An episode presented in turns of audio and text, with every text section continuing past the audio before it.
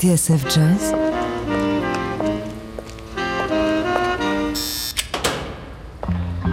Dans les coulisses de la grande histoire du jazz.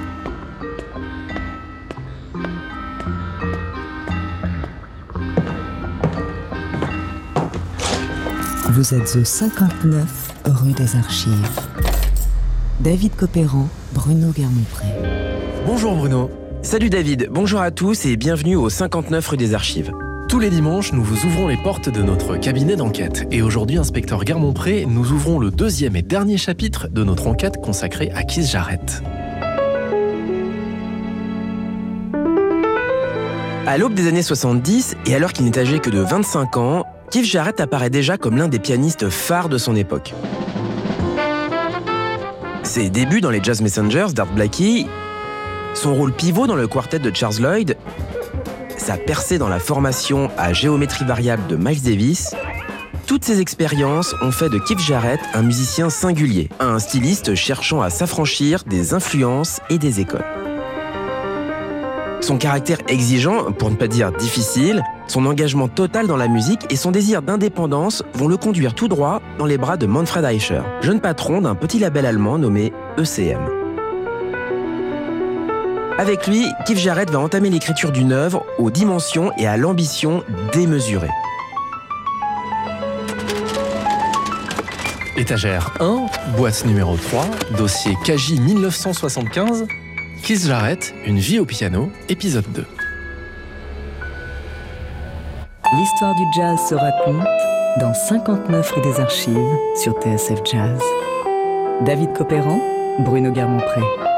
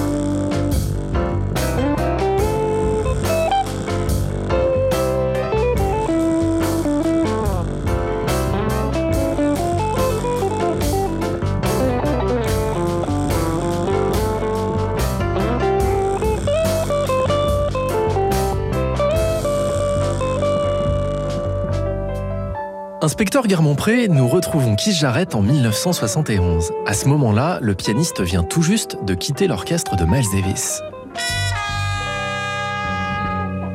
Entre les deux musiciens, c'est une histoire d'admiration mutuelle, mais une admiration qui a tourné vinaigre. On l'a vu la semaine dernière, Miles Davis a un peu forcé Jarrett à se mettre au clavier électrique. Et au-delà du différent musical, des tensions sont apparues au sein du groupe. Et ce, assez rapidement. Problème d'ego, racisme, luttes internes, on ne sait pas exactement le fin mot de l'histoire. Mais en 1971, dans la foulée du batteur Jack de Jonette, Jarrett décide lui aussi de rendre son tablier.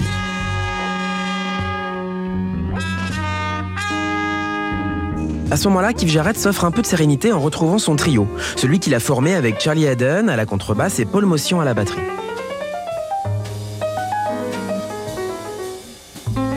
Encore sous contrat avec le label Atlantique, à qui il doit plusieurs albums, le pianiste décide d'élargir sa palette sonore en invitant Dewey Redman, saxophoniste dont le discours proche d'Ornette Coleman va confirmer l'aspiration libertaire du groupe.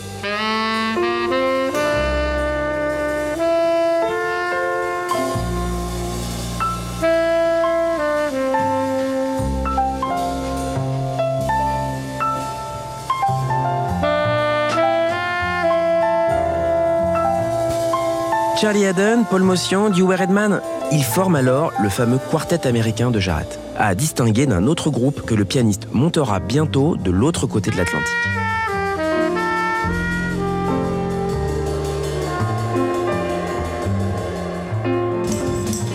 Ce quartet américain, David, va être le cadre d'une multitude d'expérimentations, rythmiques notamment.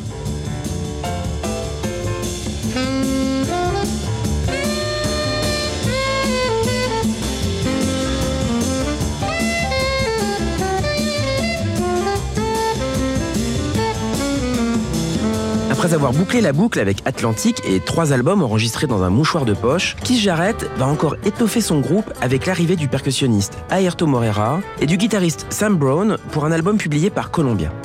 Il s'intitule Expectations.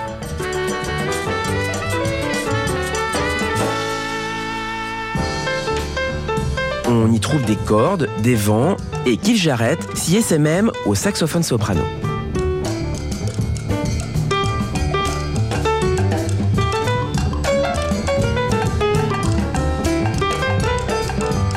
À ce moment-là, le pianiste papillonne et on le retrouve alors au générique de nombreux disques dans lesquels il intervient comme accompagnateur.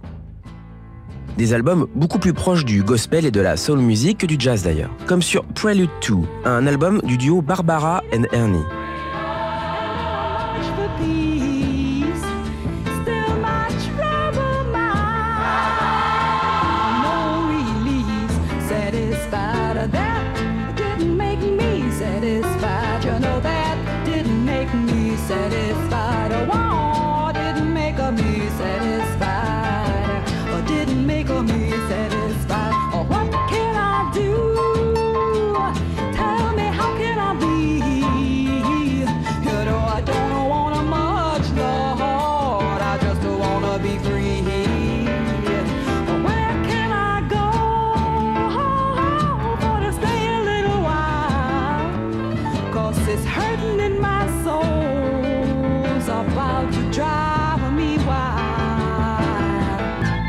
Notez, mon cher David, que les arrangements sont d'Emir Deodato, un magicien brésilien qui collaborera aussi à l'album du soulman Donald Lys, au milieu duquel on retrouve un certain Keith Jarrett au piano.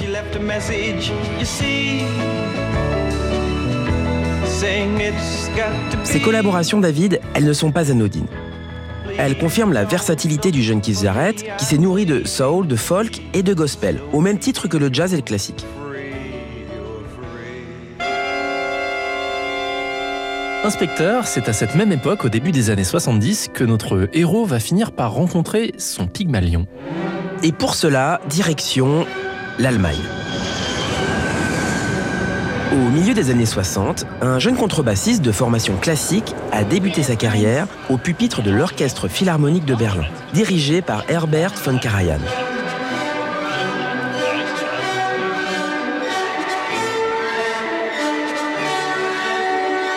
Cependant, le jazz et plus particulièrement le free jazz ont piqué le jeune homme, qui a monté son trio et fréquente assidûment les concerts.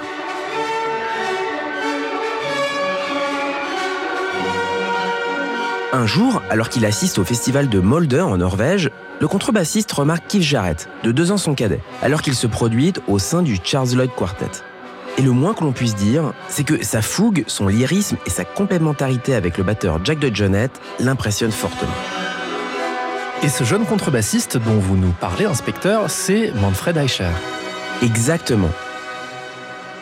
En 1969, à Munich, Eicher décide de créer son propre label. Il le baptise ECM pour Edition of Contemporary Music. Et si en matière de producteur, son modèle s'appelle Theo Macero, le partenaire de Miles Davis chez Columbia, Manfred Eicher, lui, souhaite prendre à contre-pied les grandes maisons de disques existantes, elles qui ont bâti leur identité sonore sur le rythme et l'énergie. Eicher choisit alors de se tourner vers des formes de jazz plutôt avant-gardistes qui, du point de vue de la dynamique orchestrale, se rapprochent souvent de la musique de chambre. Un registre où l'on entend tous les détails, la spécificité des timbres des instruments, les harmoniques du piano, la rondeur de la contrebasse. Fasciné par les trios de Paul Blais ou de Jimmy Giuffry, Manfred Eicher a envie d'insuffler à l'enregistrement un maximum d'espace, de clarté, de transparence. En témoigne le slogan historique du label, plutôt parlant. le plus beau son après le silence. J'avais envie d'apporter plus de lucidité dans les choix esthétiques, raconte Manfred Eicher dans une interview fleuve donnée récemment à Jazz Magazine. La musique s'invente dans le moment, à un moment qui induit la façon de l'enregistrer. J'ai compris qu'il fallait toujours s'adapter à ce que le musicien proposait, ne pas arriver avec une conception préétablie. Son rôle consiste à écouter la musique, à percevoir et analyser ce qu'elle raconte. Ce que le musicien a de véritablement singulier à partager, et de faire en sorte de conceptualiser ça dans un geste qui lui est propre, de façon à en donner une image sonore. Cette conception qu'a Manfred Eicher du son, de l'enregistrement et de la production, elle a tout pour plaire à Keith Jarrett. Et il ne va pas falloir longtemps pour que la vision de l'un ne s'accorde aux ambitions musicales de l'autre.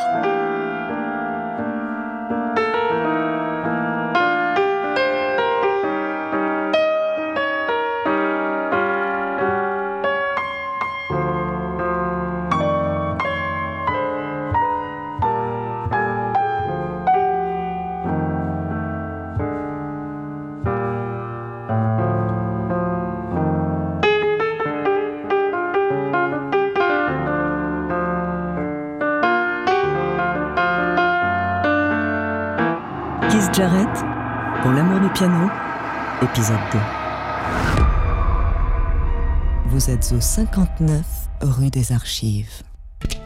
David Copéran, Bruno Guermont-Pré. Le bureau des affaires jazz non classées sur TSF Jazz. David Copéran, Bruno Guermont-Pré. De retour au 59 rue des Archives. Deuxième épisode de notre saga consacré à Keith Jarrett dans 59 rue des Archives.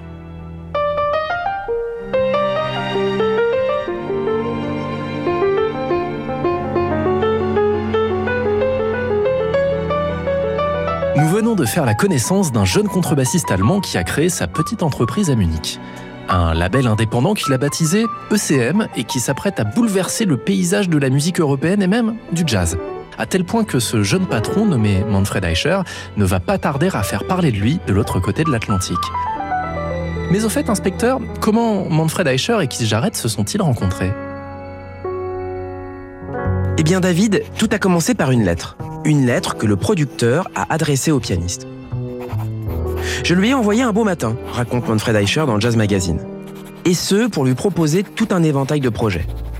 Un disque en trio avec Jack DeJohnette et Gary Burton, un duo de pianistes avec Chick Corea, ainsi qu'un double duo avec Chick, Gary Peacock et Dave Holland. Et puis enfin, un disque en piano solo. Un disque en piano solo, dites-vous? Eh oui, c'est exactement le projet que la Columbia a refusé à Keith Jarrett quelques mois plus tôt. Et ça, forcément, ça pique la curiosité du pianiste. D'autant plus qu'à sa lettre, Manfred Eicher a ajouté deux bandes démos. Celle de Piano Improvisations, un disque solo que Chick Corea vient d'enregistrer à Oslo,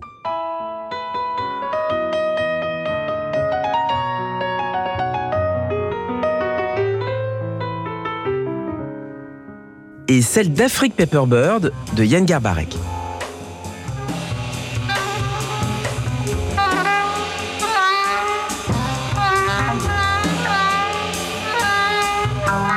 Ces deux disques font partie des toutes premières productions du jeune label ECM et elles vont achever de convaincre Keith Jarrett.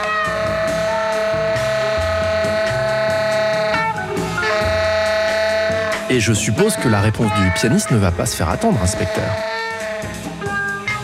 En effet, Keith Jarrett lui répond très rapidement, enthousiasmé par ce qu'il a pu écouter, notamment l'album de Chick Corea en piano solo. Nous sommes alors fin 1971.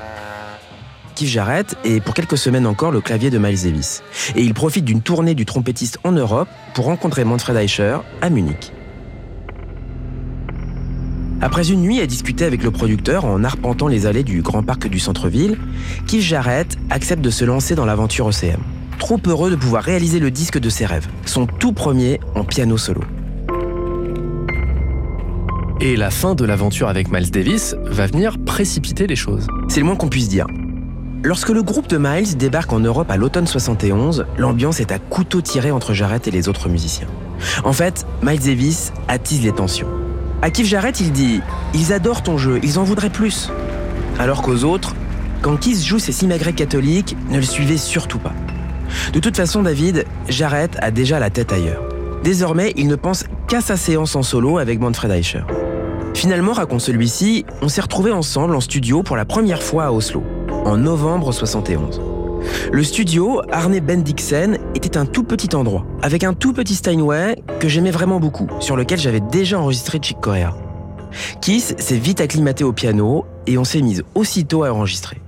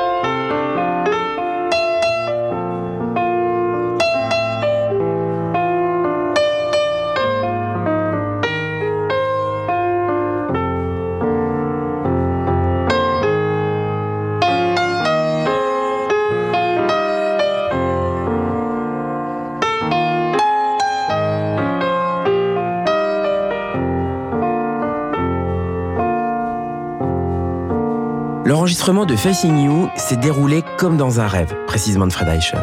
Et pour cause, le producteur vient d'ouvrir la porte à une collaboration exceptionnelle. Une relation au long cours qui dure depuis 46 ans.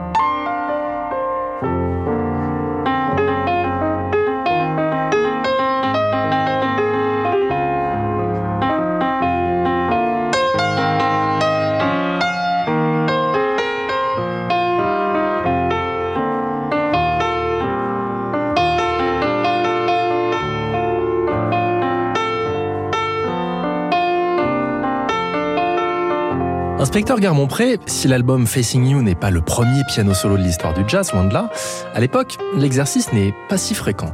Bien sûr, les maîtres du stride, Art Tatum ou Thelonious Monk, entre autres, ont incarné l'art du solo bien avant Keith Jarrett. Mais il est vrai que ce genre de performance est presque suranné lorsque paraît Facing You en 1972. Comme le souligne encore Manfred Eicher, c'est surtout dans la manière de faire que Facing You apporte quelque chose de nouveau. Je cite A véritablement innové avec ses longues séquences d'improvisation libre qui pouvaient se prolonger parfois pendant plus d'une heure, en se développant par vagues successives sur des motifs rythmiques et non à partir de thèmes. C'était très novateur et très risqué. Ça jouait sur une sorte de dramaturgie spontanée qui exigeait beaucoup de lâcher prise dans l'expression et de maîtrise dans le déroulement de la forme.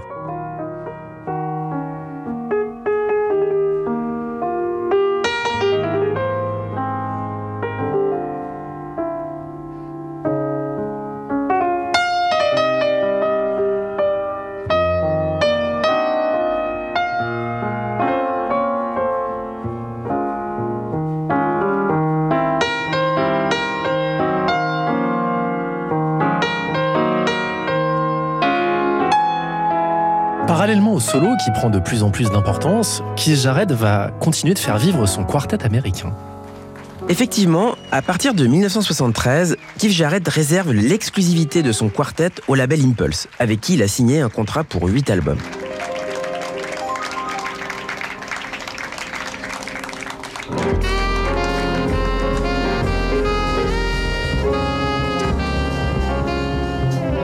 Impulse, à l'époque, essaye de tourner la page après la disparition de John Coltrane et tente de renouer avec le succès avec des artistes comme Alice Coltrane, Pharoah Sanders, Archie Shepp, Albert Heller ou Sun Ra.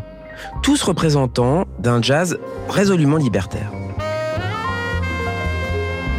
En signant chez Impulse, en tout cas, Keith Jarrett perd son agent, Georges Avakian, et devient de fait son propre producteur, ce qui ne l'enchante guère.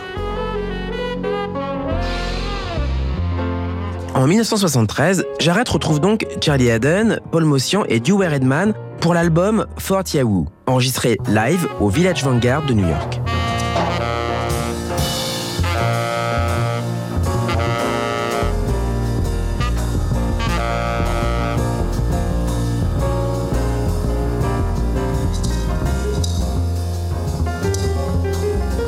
Loin de l'esthétique sonore de CM, et en parallèle à son premier solo, le groupe de Jarrett propose alors une musique aux formes assez ouvertes.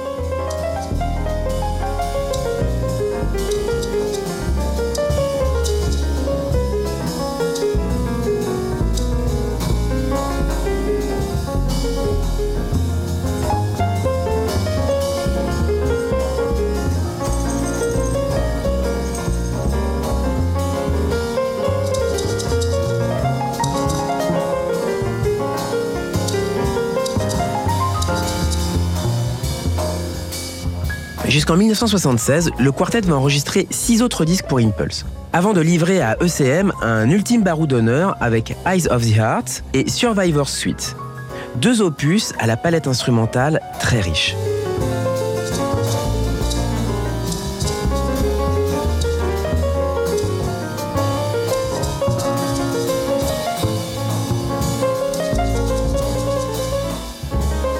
Inspecteur, si l'on parle du quartet américain de Keith Jarrett, c'est bien pour le distinguer d'un autre quartet.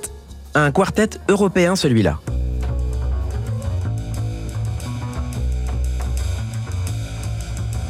C'est lors d'une tournée en Scandinavie avec Charles Lloyd que Keith Jarrett a entendu parler pour la première fois du saxophoniste Jan Garbarek et du batteur Jon Christensen.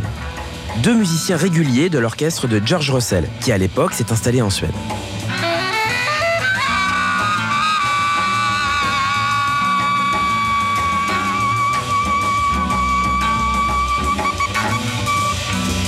Et puis souvenez-vous, lorsque Manfred Eicher, le patron d'ECM, a envoyé sa fameuse lettre à Keith Jarrett, il avait joint à son courrier la musique de Yann Garbarek.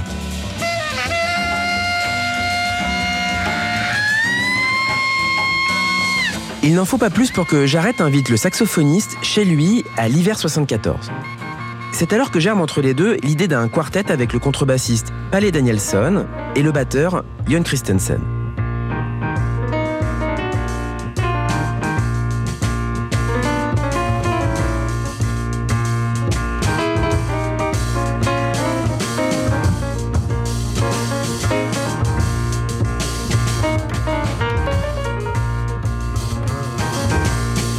L'album Belonging, gravé en avril 74 au cours d'une tournée sur le vieux continent, témoigne de ce nouvel idéal d'un jazz dit européen. Un idéal qui se veut une alternative aux propositions free. Par un groove très délié, la rythmique répond aux phrasés binaires et à une inspiration puisée à la source du folklore et de la pop.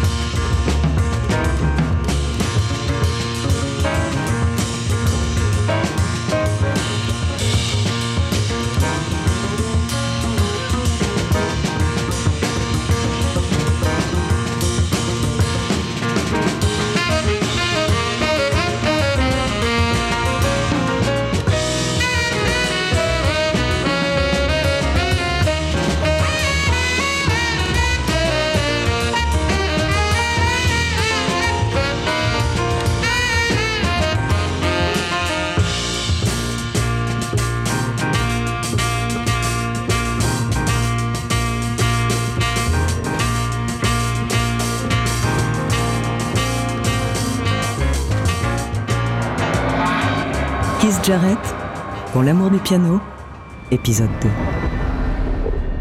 Vous êtes au 59 rue des Archives. David Copéran, Bruno Guermont-Pré.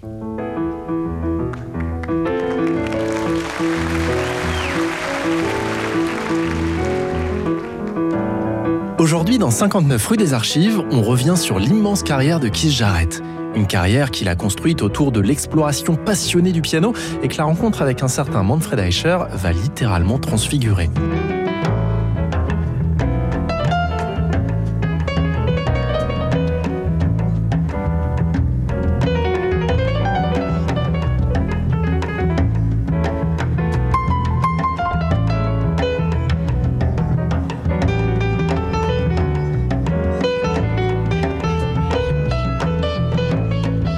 Inspecteur, nous retrouvons Keith Jarrett et Manfred Eicher en janvier 1975, au matin d'une journée historique pour eux.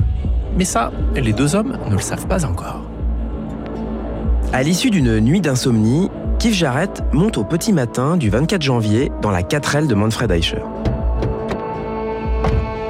À plus de 700 km de là, les attend Vera Brandes, une organisatrice de 18 ans, fière de leur ouvrir les portes de l'Opéra de Cologne, dont les 1400 places ont toutes été vendues. Manfred Eicher se souvient. Ce jour-là, le chemin entre Lausanne et Cologne fut interminable et particulièrement pénible. Le seul moment magique fut l'arrivée à Berne. Les sons de cloche d'une église qui nous ont émerveillés par leur beauté, au point qu'on s'est arrêté pour les écouter. Je me souviens qu'en repartant, Kiss m'a dit Peut-être qu'un jour, on pourrait envisager un disque avec des cloches comme ça, sur lesquelles j'improviserais au saxophone soprano. Exténués, les deux hommes arrivent enfin à Cologne. Mais au lieu du piano Bosendorfer impérial annoncé, ils découvrent un modèle d'étude en piteux état. Manfred Eicher s'en souvient encore. Kiss a tout de suite détesté ce piano, au point de menacer de ne pas jouer.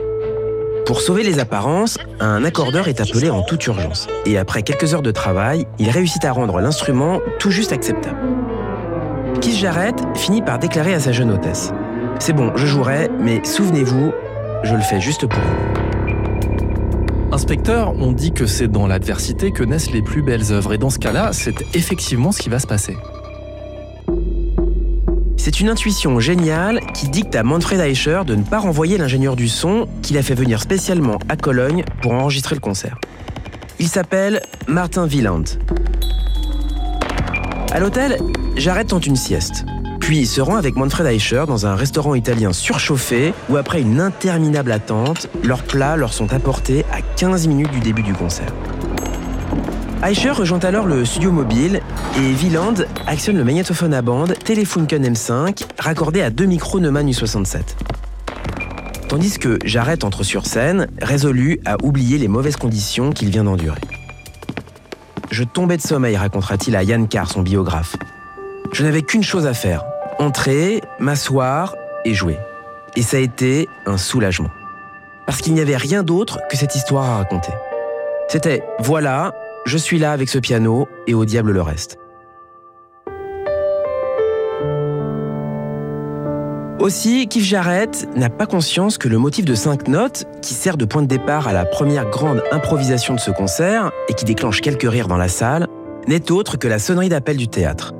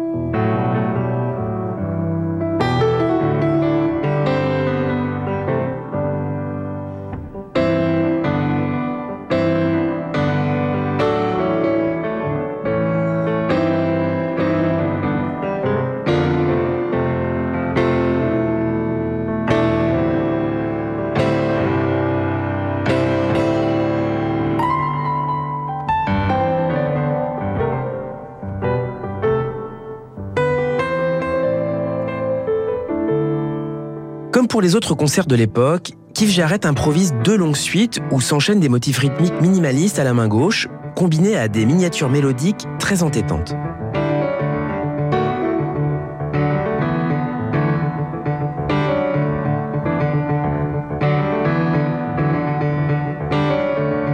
Ces longues phrases, il les développe main droite en variation crescendo. Il les relie l'une à l'autre par des spirales harmoniques modulantes et de grandes déclamations en accord sur le mode du choral baroque. Le tout est brassé par la polyphonie des deux mains que la polyrythmie des accents rend indistincte l'une de l'autre.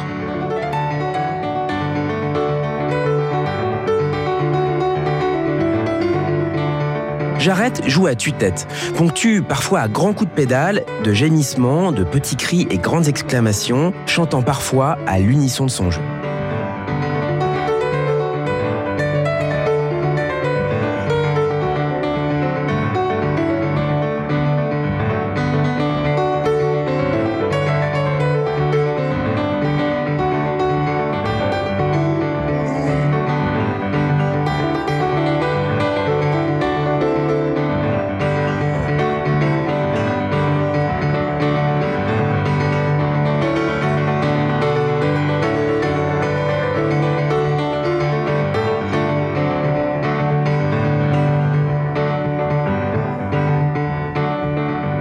Premières mesures précisément de Fred Eicher, j'ai compris qu'il avait décidé de ne pas se battre contre l'instrument, mais de l'accepter tel quel, et que ça allait avoir une influence sur son jeu, et peut-être l'emmener dans des territoires qu'il n'avait pas forcément l'habitude d'explorer.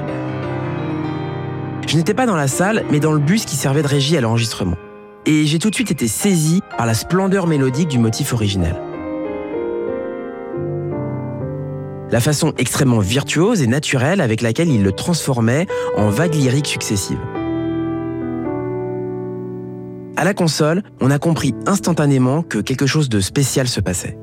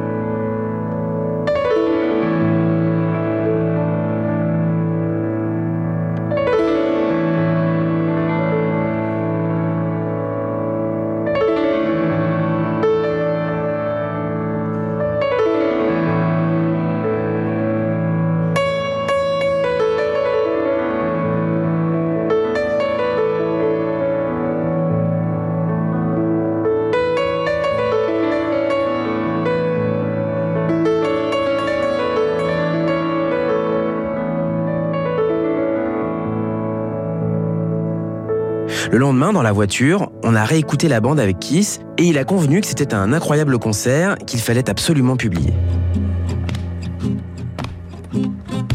Quelques semaines plus tard, à la fin de la tournée, je suis entré en studio pour faire quelques petites remises à niveau, à ajouter un peu de reverb par-ci par-là, de façon à rendre la bande commercialisable. Et j'ai été surpris de n'avoir presque rien à faire. La musique se suffisait à elle-même.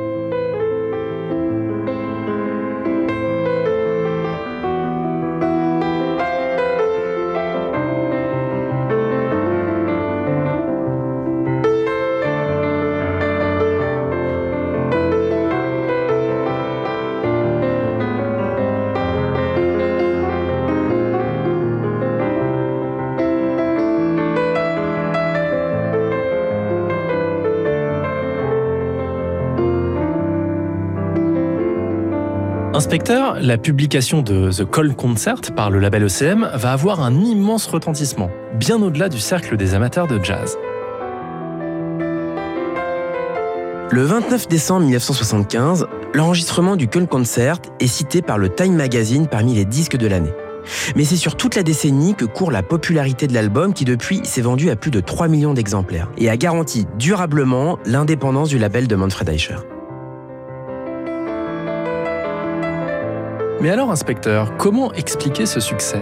Eh bien, c'est difficile à dire, mais je ne résiste pas au plaisir de reprendre l'argument donné par Franck Bergeron. Pour le rédacteur en chef de Jazz Magazine, peut-être que Jarrett y exagère plus que partout ailleurs dans son œuvre les traits qui allaient réconcilier avec l'idée d'improvisation totale les auditeurs qui trouvaient le free trop free, le jazz mainstream trop mainstream et le jazz rock trop rock.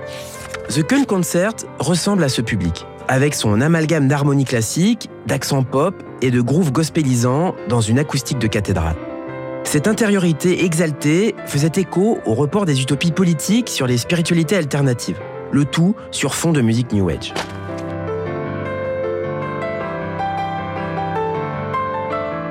En gros, mon cher David, avec The Con Concert, Keith Jarrett est devenu un pianiste d'avant-garde pour le grand public.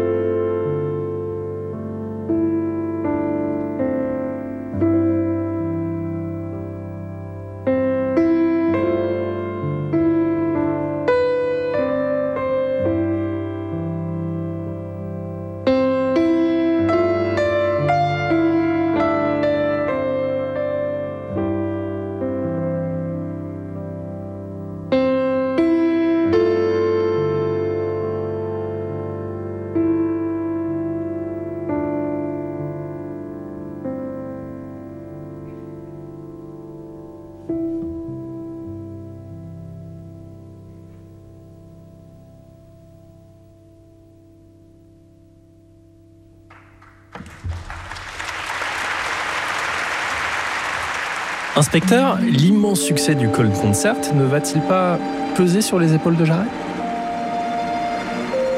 eh bien, c'est vrai que le concert de Cologne est une sorte d'exploit, surgissant du réel, presque impossible à reproduire, et auquel le public et la critique vont revenir sans cesse.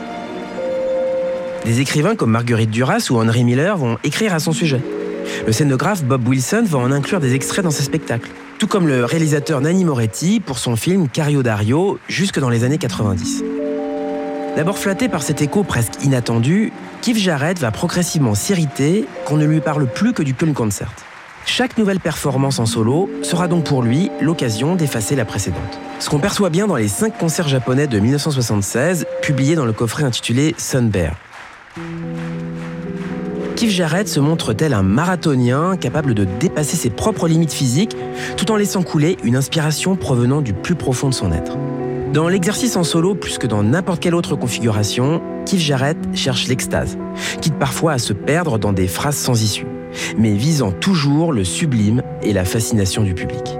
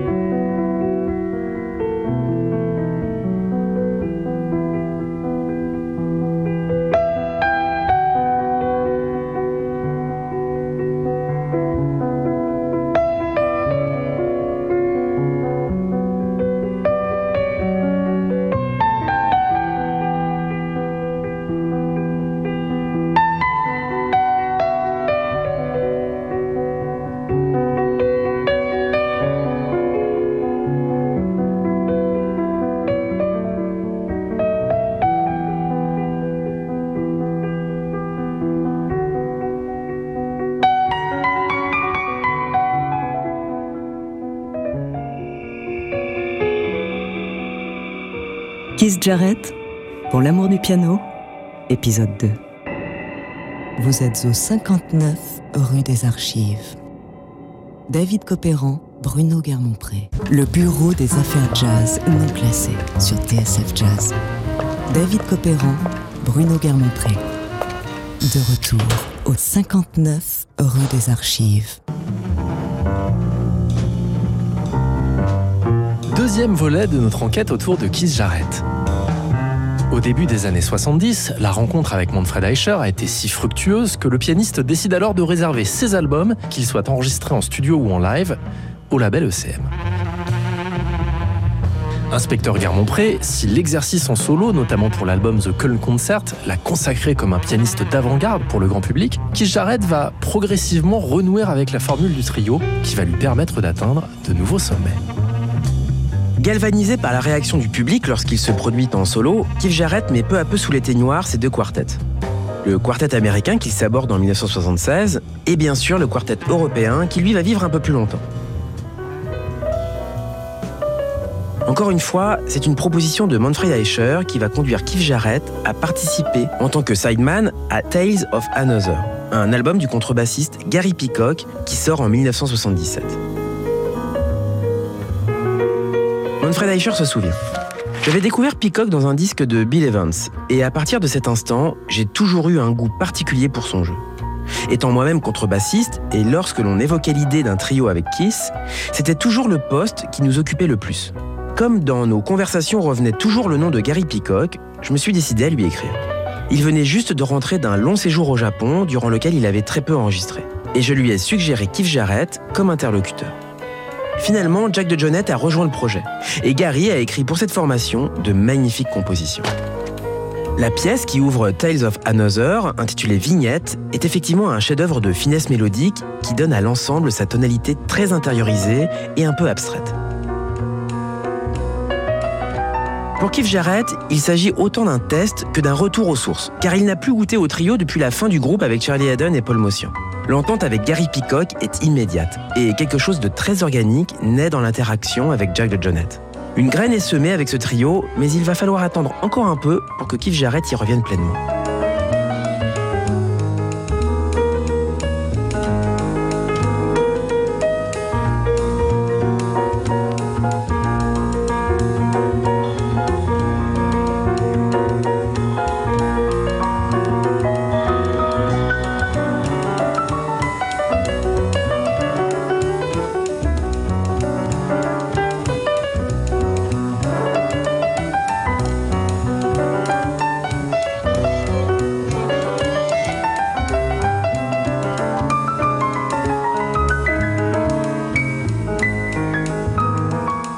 La fin des années 70 et le début des années 80 vont être une période de grande expérimentation pour Keith Jarrett, qui va enregistrer des disques comme Hymns Spheres seul à l'orgue, ou encore Invocations à l'orgue, au piano et au saxophone.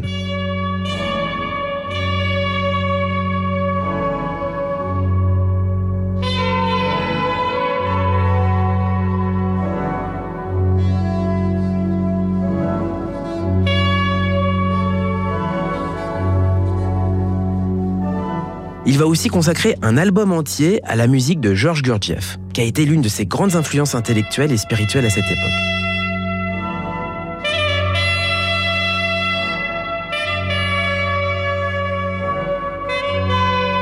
Gurdjieff est un mystique à l'existence trouble qui défendait la possibilité de passer à un état supérieur de conscience et d'atteindre le plein potentiel humain. Hmm, tout un programme, inspecteur.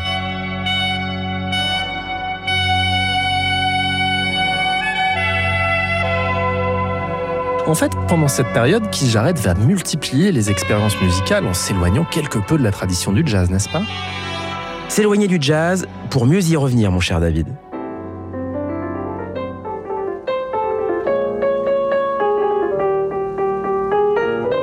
À un moment, Keith Jarrett va éprouver le besoin de se plonger à nouveau dans l'histoire du jazz, écoutant avec passion les trios de Bud Powell.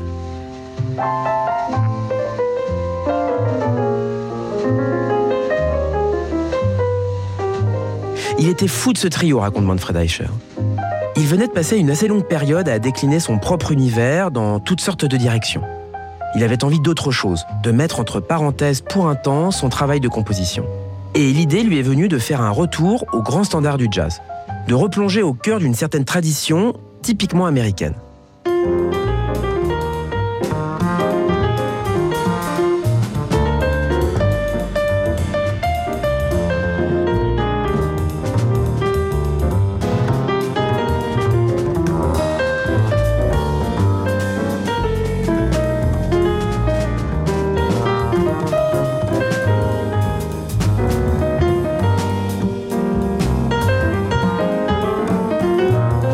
Jazz entrait alors dans une période un peu académique de son histoire, et certains ont voulu voir dans cette nouvelle orientation de Kiss vers le passé quelque chose de l'ordre d'une concession à l'ère du temps. Moi qui ai été le témoin de toute la jeunesse de ce projet, je peux vous assurer que ce n'était pas le cas. Il s'agissait là d'un désir profond de se ressourcer esthétiquement.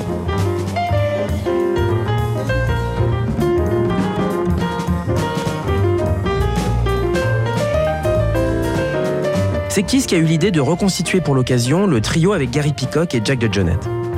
Et là encore, Manfred Eicher va s'avérer un remarquable organisateur. Effectivement, David, la suite de l'histoire le prouve ô combien.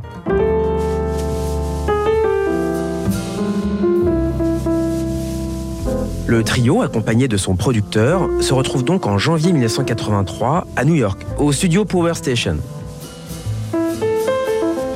Un endroit très chaleureux et intimiste, selon Manfred Eicher, entièrement recouvert de boiseries. L'ambiance était à la fois détendue et concentrée. En une heure à peine, le son était fait et on a pu commencer à enregistrer. Et là, il s'est passé une sorte de petit miracle. La musique a coulé comme dans un rêve, avec une fluidité et une inspiration qui n'ont jamais décliné. Les morceaux se sont succédés, on parlait à peine entre les prises. Chacun était conscient de la qualité de la musique et personne ne voulait prendre le risque de rompre la magie. Le même phénomène s'est répété trois jours durant. Et on a enregistré comme ça la matière de trois disques.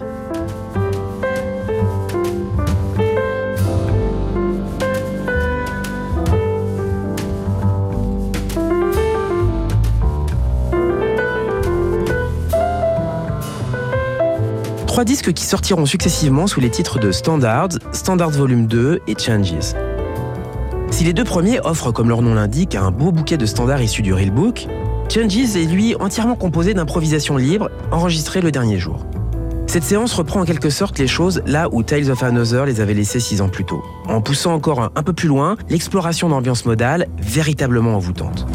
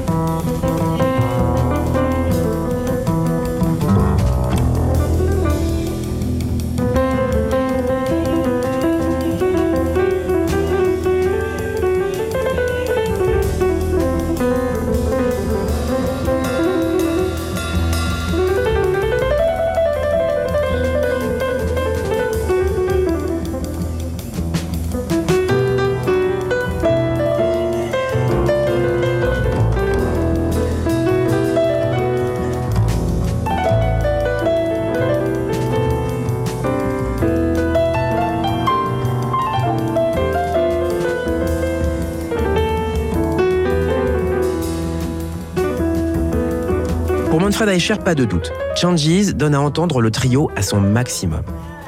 Sans les comparer en aucune façon, je mets ce trio au même niveau de complicité et d'interaction que ceux de Bill Evans avec Paul Motion et Scott Lafaro et de Paul Blais avec Steve Swallow et Pete LaRocca. On appelle ça un compliment, n'est-ce pas, inspecteur? Eh oui, David, ça y ressemble fortement. Car en réalité, ces sessions new-yorkaises du trio vont inaugurer une période faste pour Keith Jarrett. Une sorte d'âge d'or qui va courir du début des années 80 jusqu'aux années 2000.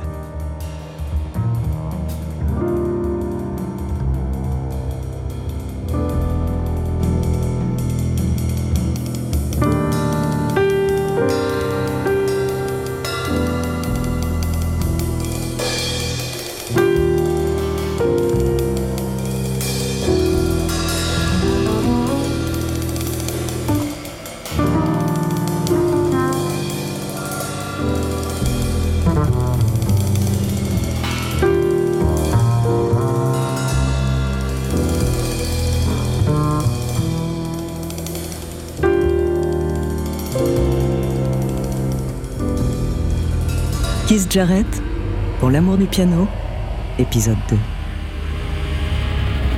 Vous êtes au 59 rue des Archives. David Copéran, Bruno Guermont-Pré.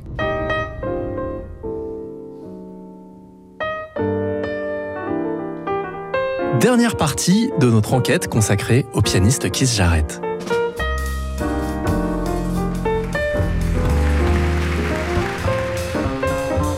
Inspecteur Garmont-Pré, né en 1983, le trio de Jarrett avec le contrebassiste Gary Peacock et le batteur Jack DeJohnette va devenir la formation de référence du pianiste. Avec plus d'une vingtaine d'enregistrements pour le label ECM, ce trio s'impose effectivement comme un pilier de la discographie de Keith Jarrett. Un trio qui par ailleurs va intensément se produire sur scène. Il est difficile de choisir parmi tous ces documents, mais David, je vous propose de n'en retenir que le meilleur comme par exemple Still Live, qui est l'un des premiers disques live du trio. Cette captation de 1986 offre entre autres une belle relecture de Lees.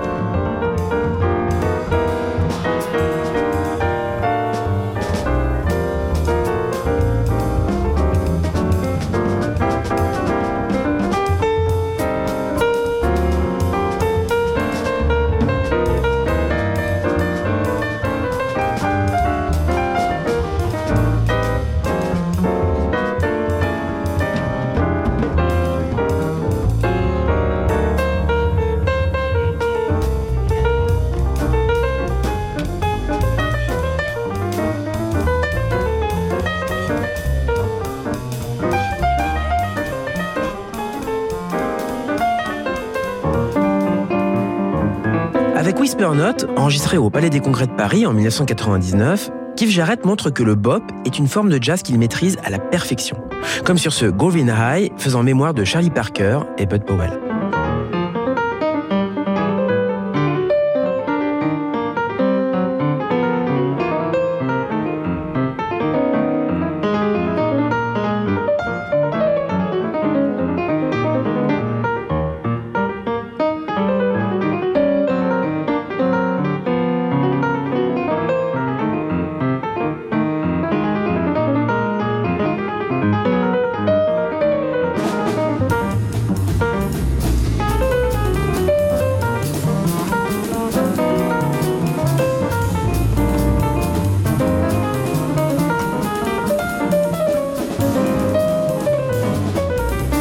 Vaste corpus, l'album Bye Bye Blackbird se démarque aussi avec éloquence. D'abord parce que l'album a été enregistré en studio et surtout parce qu'il est la réponse spontanée de Keith Jarrett à la mort de Miles Davis en 1991. Une disparition qui l'a profondément affecté.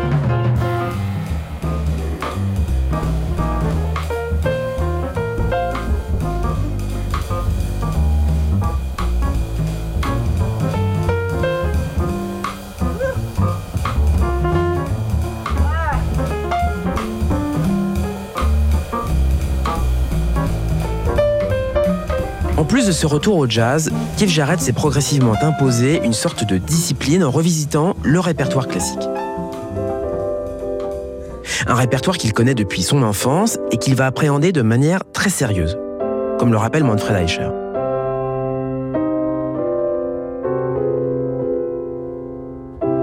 Otis a enregistré des compositeurs classiques comme Bach, Mozart, Handel.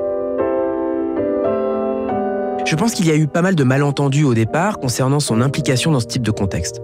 Les gens s'attendaient peut-être à ce qu'il propose des versions un peu iconoclastes des œuvres classiques qu'il abordait, pleines d'ornementation et de partis pris rythmiques radicaux renvoyant à sa propre musique. Or, il s'est révélé un interprète scrupuleux, très fidèle à la lettre comme à l'esprit de ses compositions.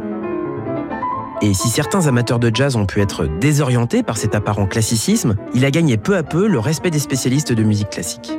Son disque consacré au prélude de Shostakovich, par exemple, est une réussite incontestable.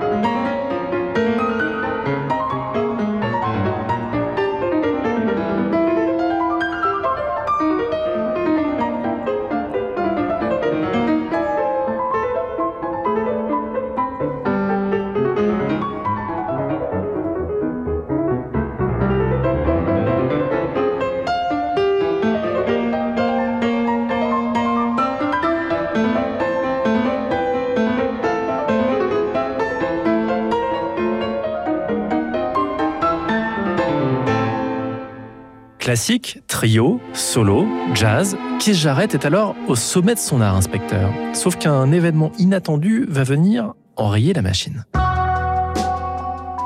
En 1996, lors d'une tournée en solo en Italie, les médecins diagnostiquent un syndrome de fatigue chronique chez Keith Jarrett, qui en outre est régulièrement sujet à la dépression. Physiquement, ces concerts deviennent une véritable torture, un combat permanent. Jarrett se croit perdu pour la musique et ne peut plus toucher son piano pendant des mois. Quand, à force d'obstination, il réussit à enregistrer chez lui, dans son home studio, The Melody at Night with You.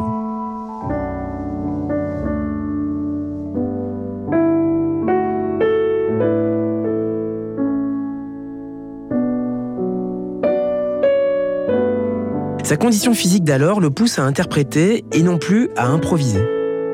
Mais la corne d'abondance mélodique continue de couler à grand flot et le remet sur la route.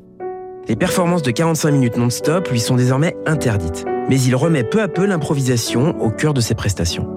Des lignes claires se dégagent au milieu des ostinatos, et la musique, dans sa forme la plus immatérielle parfois, le traverse comme jamais.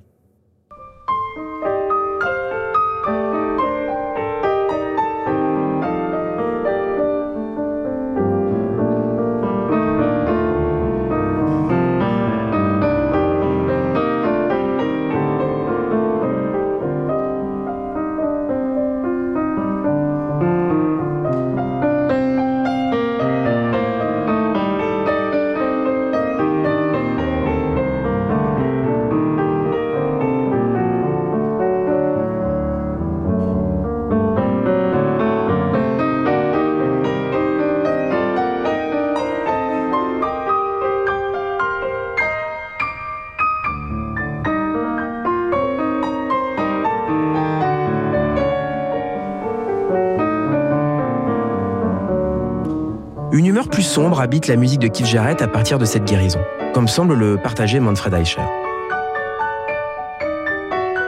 C'est une musique d'une grande pureté de style, qui dénude la mélodie jusqu'à l'os, et dont les accents tragiques ont une portée quasi métaphysique pour moi.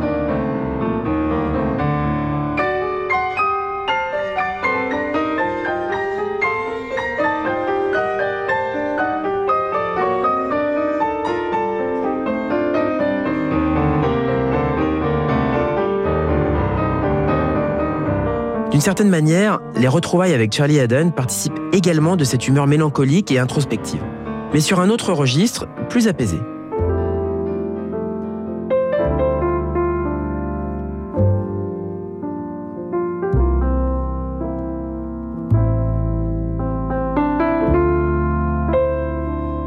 Là encore, on va à l'essentiel, parce qu'il s'agit de laisser parler les cœurs.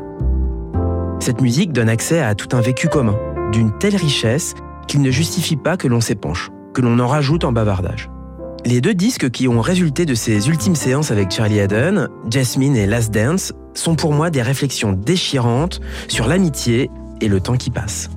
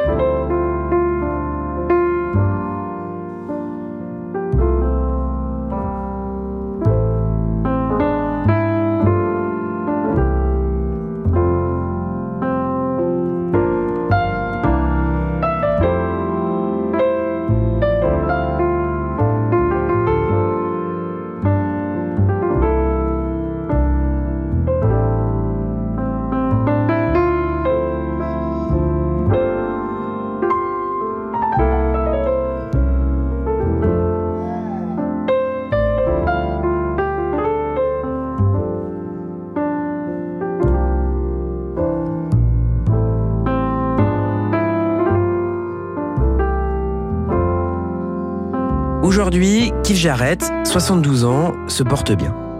Il enregistre des albums en solo plus exaltés, plus sensuels qu'il y a encore quelques années. Il semble avoir mis entre parenthèses les activités de son trio historique. Keith Jarrett montre une vivacité et une maîtrise de l'art du piano toujours aussi impressionnantes pour le public, qui n'a pas peur de se faire houspiller par le maestro. Un maestro toujours capable de s'emporter contre un éternuement intempestif, la lumière d'un téléphone portable ou une odeur venue de la cuisine du personnel d'un festival.